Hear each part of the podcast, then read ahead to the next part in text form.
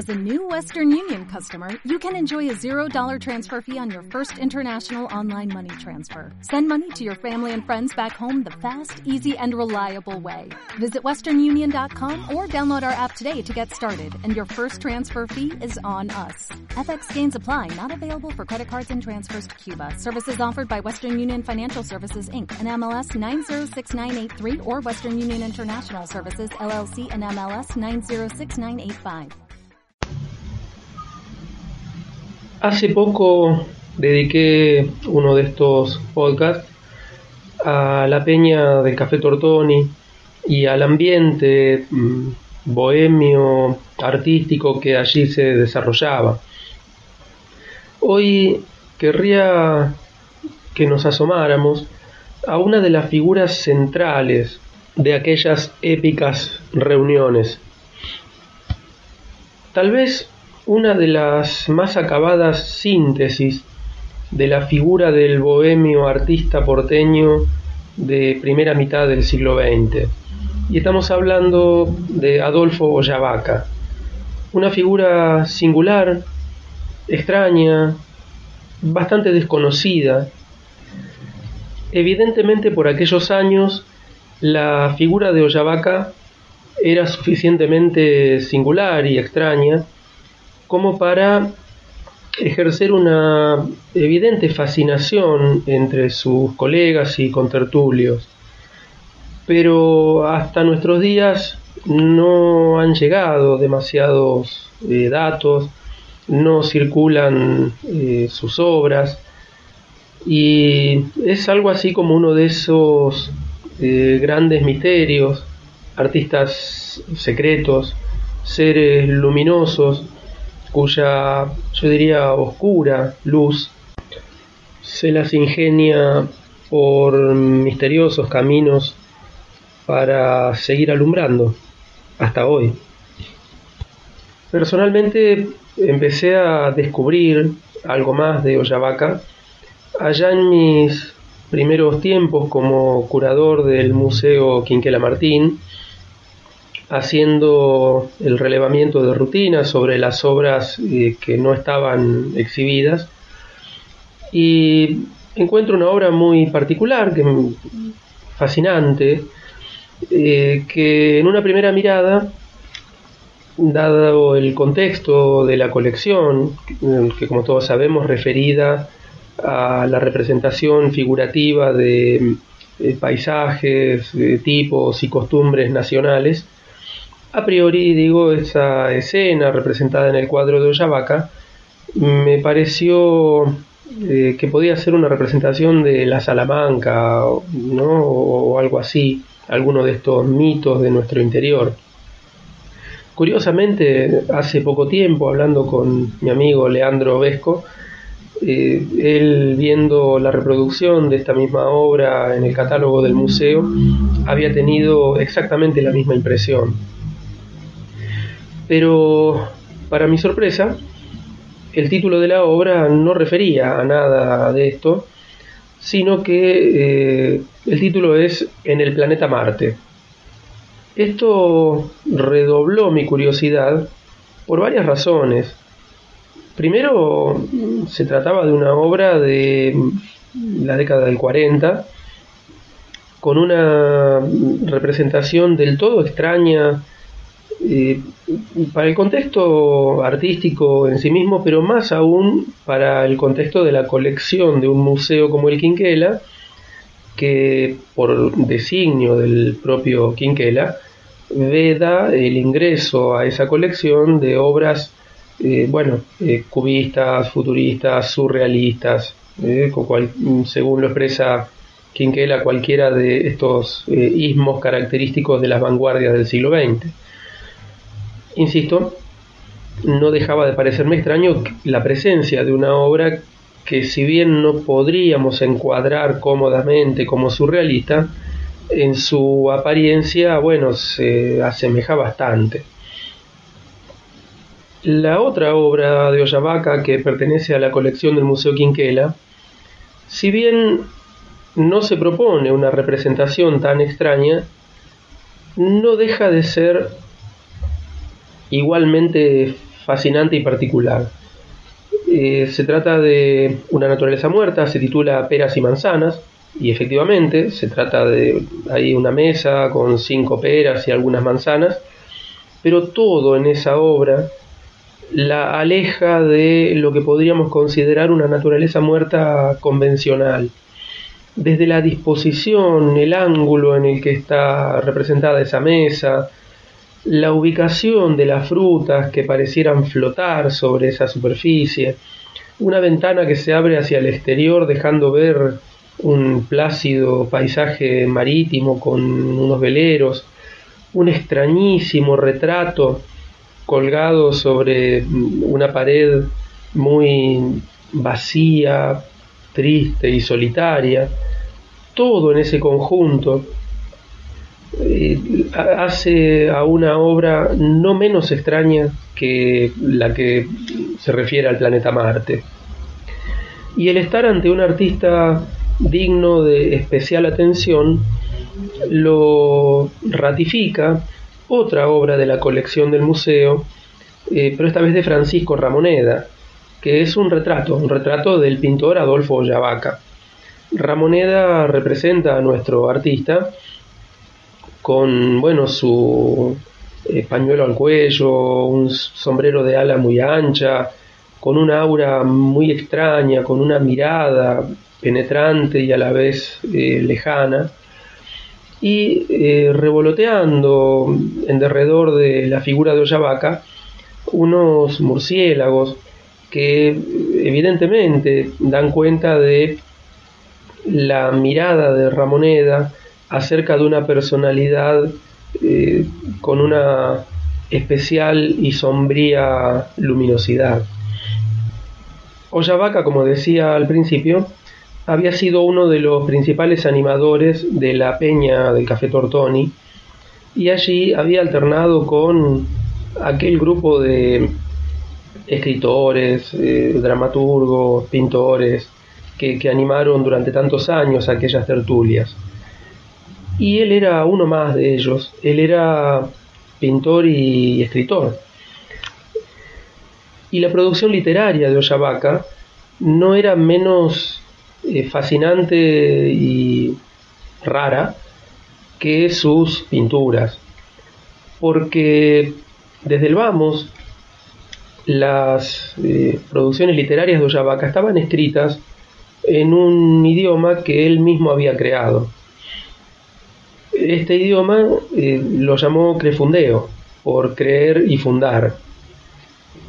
Y se compone de una a veces infernal acumulación de sílabas, eh, consonantes, eh, cuatriptongos, plagado de neologismos, con una lógica interna que acaso solamente el propio Ollavaca podría llegar a descifrar. Pensemos en un contexto y el clima de época en el que esto se daba.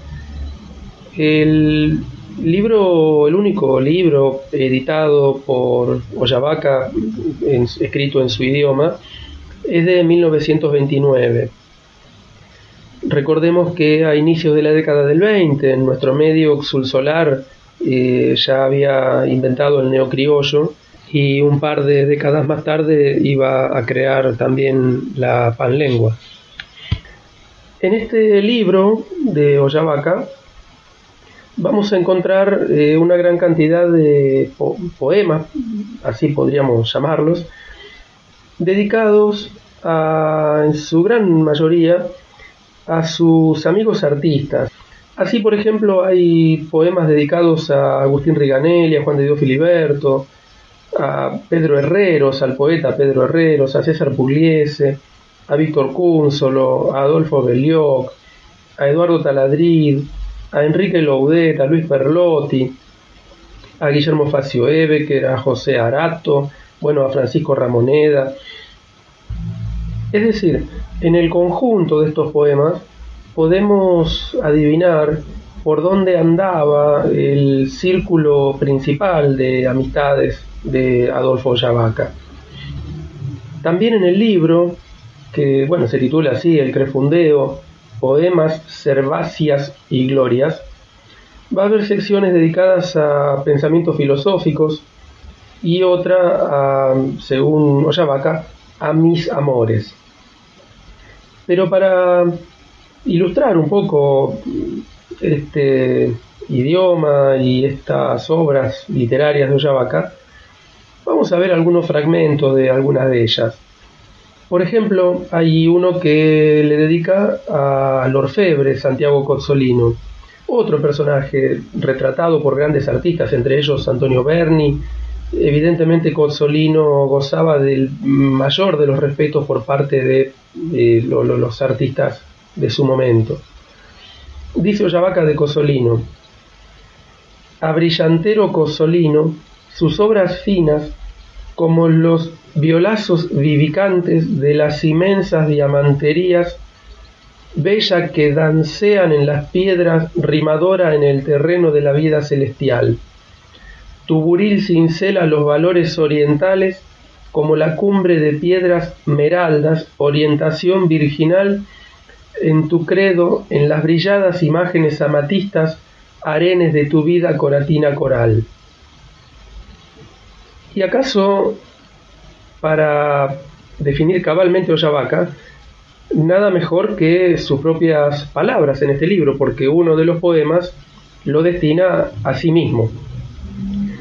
Este poema termina diciendo, mi cerebro material se defina en fumeo o fumareo, quisol de la mortalidad profunda, nada tizonada, terna, renovación, bolimento, momática, momia clarial creo que aquí nos queda muy claro quién era Adolfo Yavaca. Hay otro poema dedicado a mi amigo Quinquela Martín, que termina diciendo la revicación revolucionaria que la cumbre gigantésicas, una vívica cantada, laureles dialemas como tu nombre fecundo. Oh, Quinquela Martín, el triunvador de tu gloria trasiturna, craniceo tizón argentum.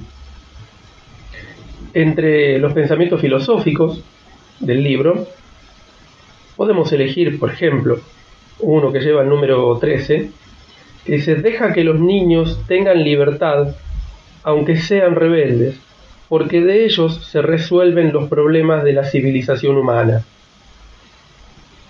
y el pensamiento filosófico anterior, dice, la pereza es una virtud, y una virtud y un temperamento fuerte. Ni un parásito es capaz de aguantar ese ocio porque es débil, porque para ser Aragán es necesario tener carácter. Este libro que como vemos eh, no resulta nada fácil de leer y mucho menos de interpretar, fue publicado eh, gracias al apoyo decisivo que le brindó Quinquela, quien fue bastante cuestionado por eh, mucha gente de su entorno y del entorno de la Peña del Tortoni, que no veían, eh, si, bien apreciaban a Ollavaca y a su pintoresca personalidad, no veían necesaria la publicación de, esto que muchos consideraban un mamotreto. Pero José Armanini, un artista también amigo de la Peña y de todos ellos, cita los argumentos de Quinquela para defender la publicación de este libro de Ollavaca. Según Armanini, Quinquela dijo, Ollavaca no hace mal a nadie, es un soñador de extrañas facetas y su obra es una nota original en el laberinto de las inquietudes estéticas. Hemos pensado que una figura así, cuya personalidad buena o mala acusa rasgos no comunes, debe ser puesta de relieve en cualquier ciudad del mundo para dar a su fisonomía algunas líneas exclusivas de carácter. En base a ese principio hemos apoyado fervientemente la publicación del Crefundeo. Y aquí seguramente nos asomamos a algunas de las claves que también responderían a aquellas preguntas que nos hacíamos hace un momento respecto a la presencia de las obras de Ollavaca en la colección de un museo que Quinquela había concebido para eh, obras eh, más tradicionales.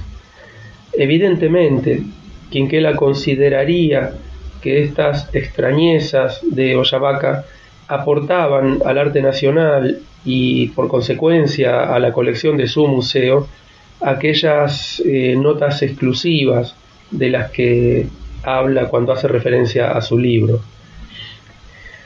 Pero volviendo a la obra, que en un principio despierta curiosidad, por lo menos curiosidad y fascinación cada vez que es exhibida en el museo, adentrándonos en esa obra, descubrimos algunas de las razones por las cuales puede despertar este tipo de fascinación. Por empezar hay que decir que se trata de una obra extraña más allá del tema que representa.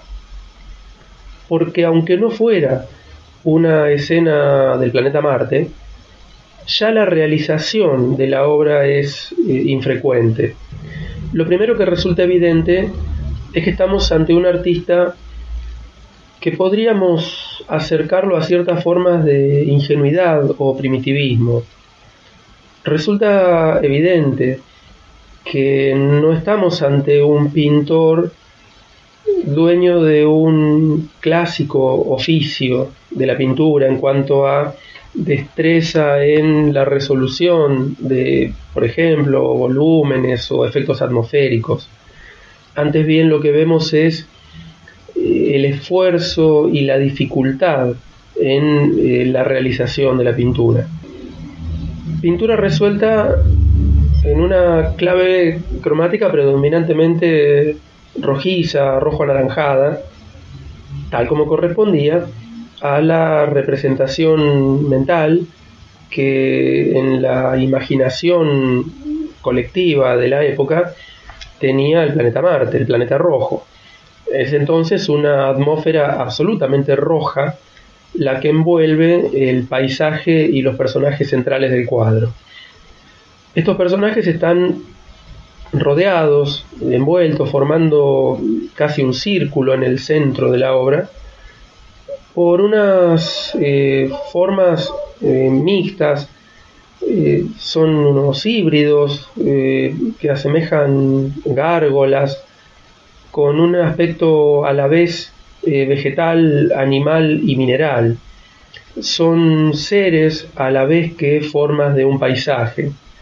Esta circularidad que envuelve a la escena central se repite en la misma escena, tratándose de una especie de ronda, como una danza, alrededor de una figura central, eh, acaso una diosa, eh, es la figura más clara del cuadro, rodeada eh, por unos seres danzantes que en todos los casos son figuras híbridas entre personas y animales. E insisto, es de algún modo conmovedor el esfuerzo para representar los rasgos, los volúmenes, no sin dificultad, de cada una de estas figuras evidentemente estaba tratando de ser preciso al transmitirnos sus visiones, sus ensoñaciones. Revisando catálogos de otras exposiciones realizadas por Ollavaca, no muchas, no muchas, y ahí también uno advierte el escaso lugar que el campo artístico le asignaba a sus producciones. Esto recuerda de algún modo aquello que escribía Cortázar en La Vuelta al Día en 80 Mundos, cuando hablaba de los piantados, de los artistas piantados, de estos artistas eh, amateurs, un tanto locos, un tanto especiales, que se le acercaban cuando él eh, tenía que seleccionar proyectos para una editorial, con obras por demás extrañas que lo fascinaban a Cortázar pero que sabía muy bien que no tenían lugar en el mundo de los cuerdos. Cortázar decía que en un premio literario eran esos los artistas que había que premiar. y uno no puede menos que simpatizar con esa idea de Cortázar eh, puesta en la figura de Ollavaca. Eh, repito, eh, se advierte que no ha tenido demasiadas oportunidades de mostrar su obra y a la distancia uno ve que estos serían los artistas que estarían muy bien alentar. Pero revisando entonces eh, algunas de esas pocas exposiciones que realizó Yavaca, eh, aparecen otros títulos, otras obras eh, que podrían ser parientas de esta representación del planeta Marte. Hay alguna referida a la era prehistórica, otras sobre el fondo del mar, otra la civilización futura. Y pareciéramos estar aquí en presencia de un artista que imaginaba otros mundos lejanos, inalcanzables, pero siempre posibles.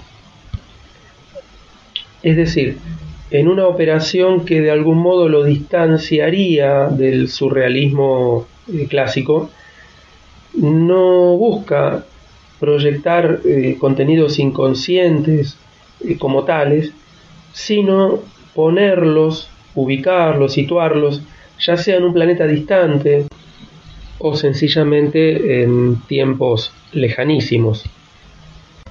De alguna forma, entonces, seguiría estando apegado a cierta forma, muy peculiar por cierto, de figuración clásica. En tanto, estas fantasías, estas ensoñaciones, son ubicadas en un lugar o en un espacio pretendidamente reales. La propia figura de Ollavaca era la de alguien que si bien transitaba entre nosotros y habitaba este mundo, no pertenecía del todo a este plano de la existencia. Esto lo vamos a ver muy claramente reflejada en algunas de las pocas crónicas que le fueron dedicadas a su muerte. Por aquellos días, Joaquín Gómez Vaz le dedica un bellísimo poema que entre otras cosas dice, Bajabas la escalera de aquel sótano, altivo, omnipotente, como si la subieras. También Sebastián Ganduglia, en el periódico La Palabra, le dedica unas muy sentidas páginas que pintan a Adolfo Yavaca de cuerpo entero. Dice Ganduglia, hijo de una bohemia alucinada y encantadora que dio auténticos valores a las artes y las letras argentinas, él fue fiel consigo mismo en su designio esotérico del crefundeo y no quiso jamás apartarse de su línea ni siquiera en su manera de ser inconfundible, ni menos en su lealtad a la pobreza honrada. Podemos estar seguros que la leyenda porteña lo recogerá así, y hará mención de su pintura en la que flota por instantes el aura febril de quién sabe qué mensaje que quiso transmitirnos. Y sigue Ganduglia. Su vida fue un permanente sueño.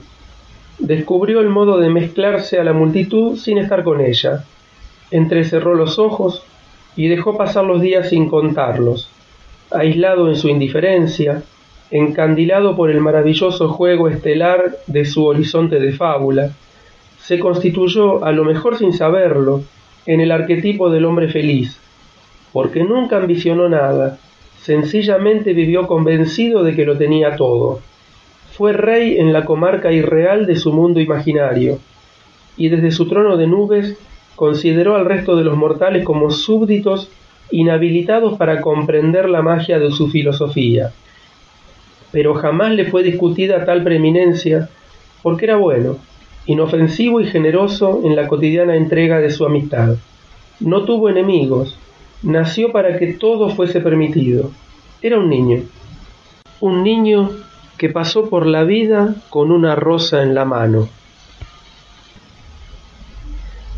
Debo decir que con el paso del tiempo y a medida que más puedo conocer la obra y algunos aspectos de la vida de Ollavaca, se ha convertido en una de las figuras principales en mi panteón personal de artistas de culto. Ojalá este ratito compartido alrededor de su figura aliente a que alguien sienta ganas de descubrirlo, de conocer un poco más y sobre todo de quererlo.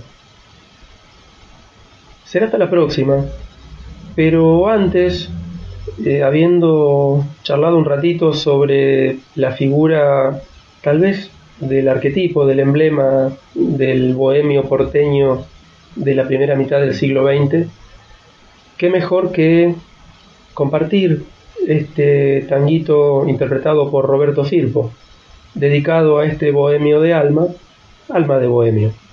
Ahora sí, hasta la próxima.